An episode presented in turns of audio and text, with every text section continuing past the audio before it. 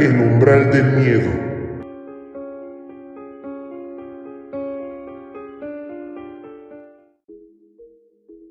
La siguiente historia, El navío silencioso.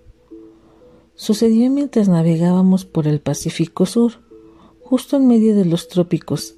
A unos 300 metros de nuestro lado derecho se deslizaba un navío bastante grande que al parecer llevaba el mismo rumbo que nosotros. Los dos barcos apenas se movían, por lo que permanecimos el uno frente al otro sin saber qué hacer. El primer oficial y yo mirábamos la extraña embarcación con curiosidad.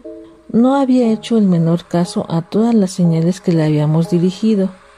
Nadie se había asomado por encima de la baranda para mirar nuestra nave, y solo cuando la bruma se interponía entre nosotros podíamos ver perfectamente al capitán de aquel navío paseando por la delantera del barco y a la tripulación holgazaneando en cubierta.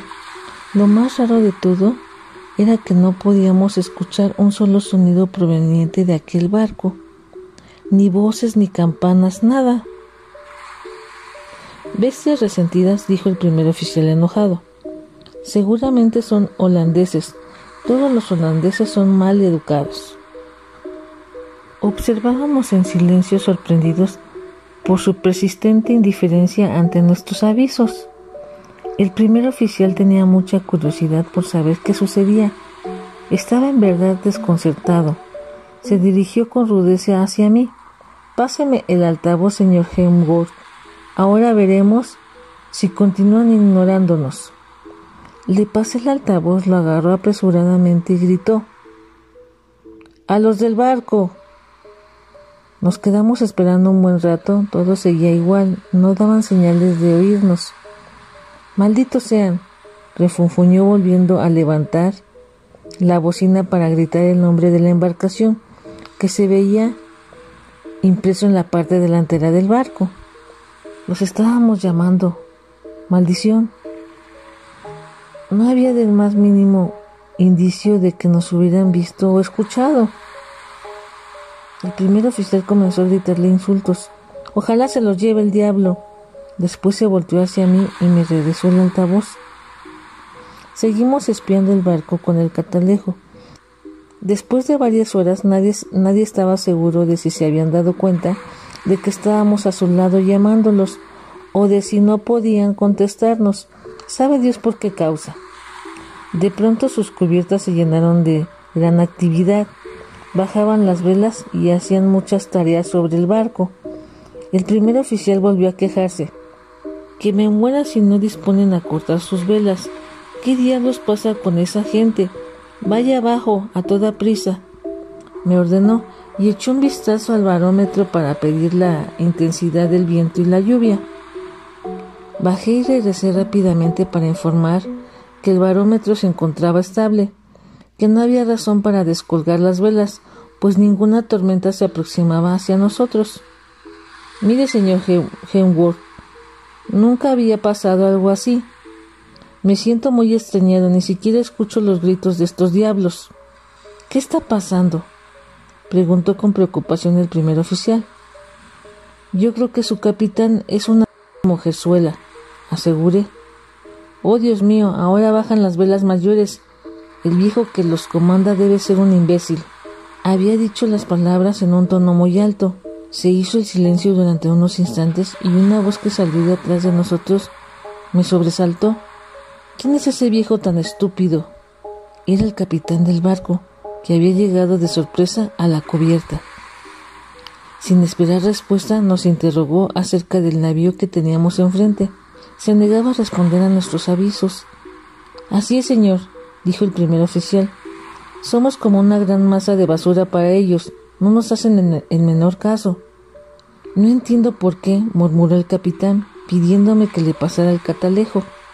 Estuvo observando el extraño barco con ansiedad, pero no descubrió indicio alguno que explicara el misterio de que no nos llegara ningún sonido de un barco tan cercano a nosotros, a pesar de tener hombres vivos en la cubierta y tan a la vista.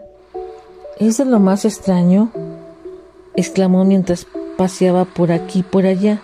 El primer oficial y yo no dejamos de contemplar el antiguo buque.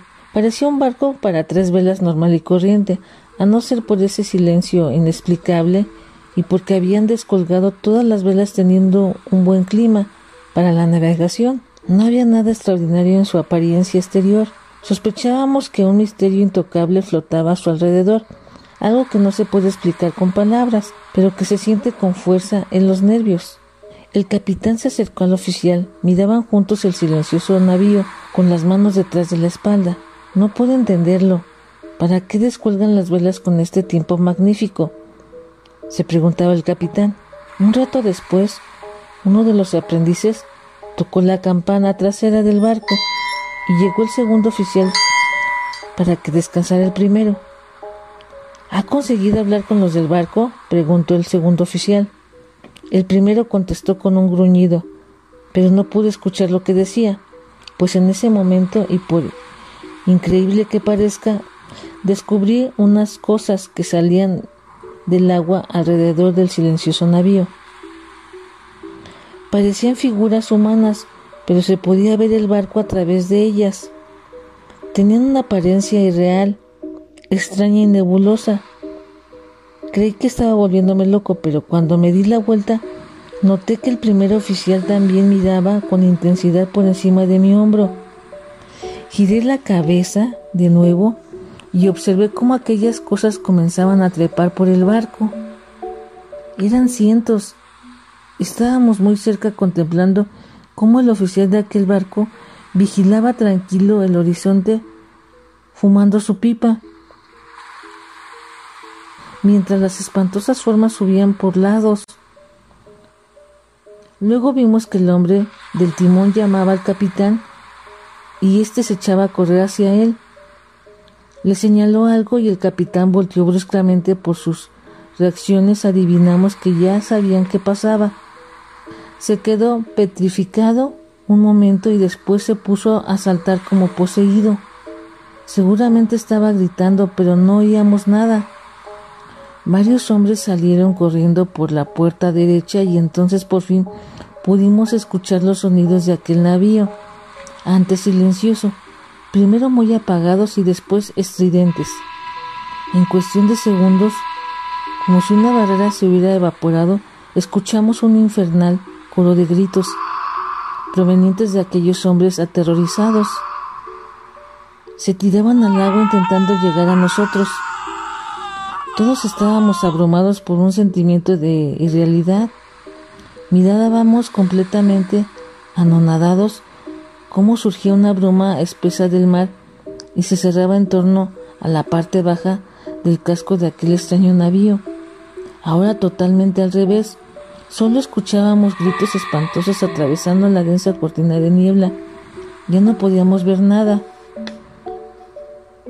Mis ojos miraban hacia lo alto de los palos donde se cuelgan las velas y pude ver cómo figuras espectrales trabajaban en perfecta armonía, volviendo a colgarlas contra el tenebroso cielo. Cayeron las tres velas con estrépito y ondeando al aire. Durante todo ese tiempo no cesaron los gritos terribles y aterradores. Después vino un repentino momento de silencio y terminaron de elevarse todas las velas del barco. Nosotros éramos incapaces de movernos o decir algo.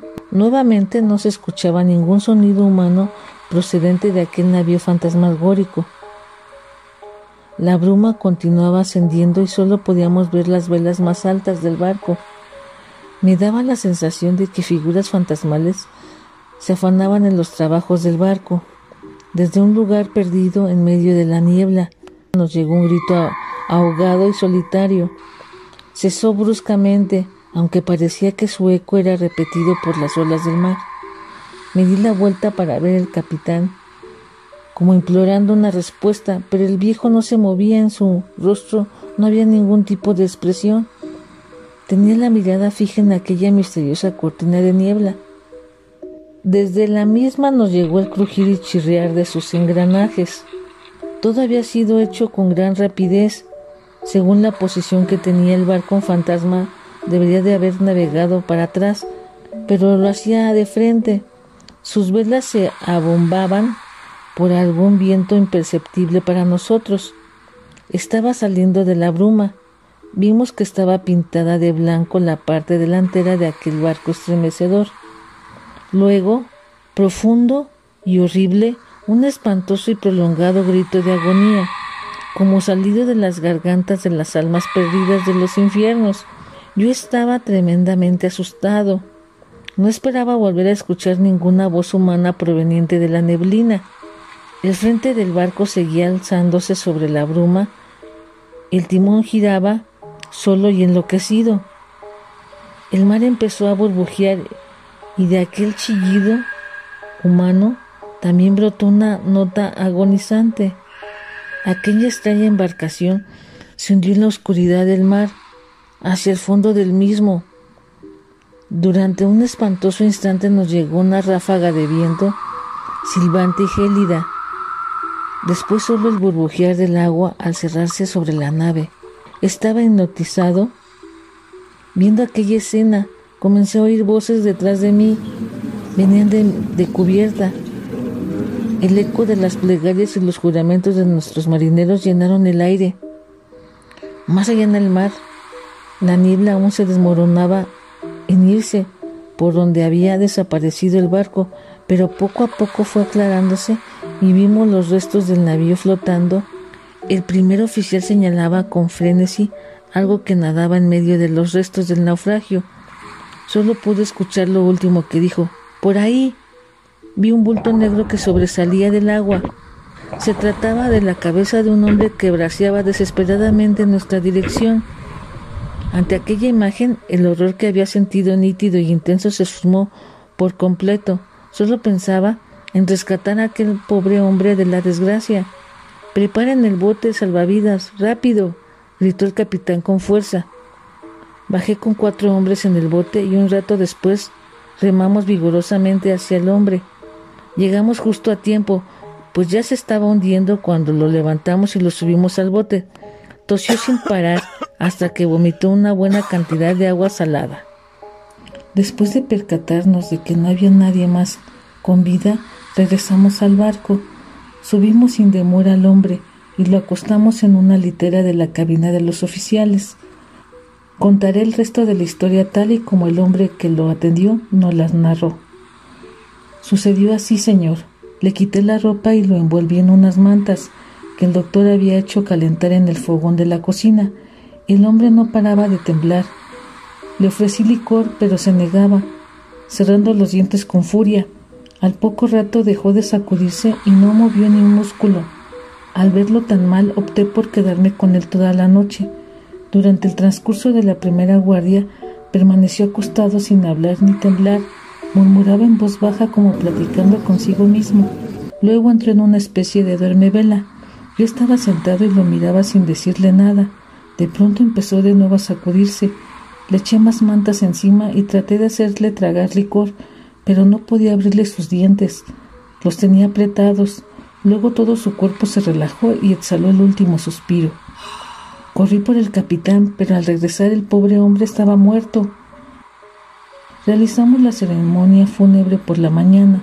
Lo envolvimos en viejas velas y tiramos su cuerpo al mar. El día de hoy todavía me pregunto qué podría habernos contado aquel hombre y si su historia nos hubiese ayudado a comprender el misterio de aquel silencioso navío sumergido en el corazón del inmenso océano Pacífico. Agradeceré que si te gustan nuestras historias te suscribas a mi canal, me regales un like, dejes un comentario y nos compartas y activa la campanita para que seas afortunado de pertenecer a este canal.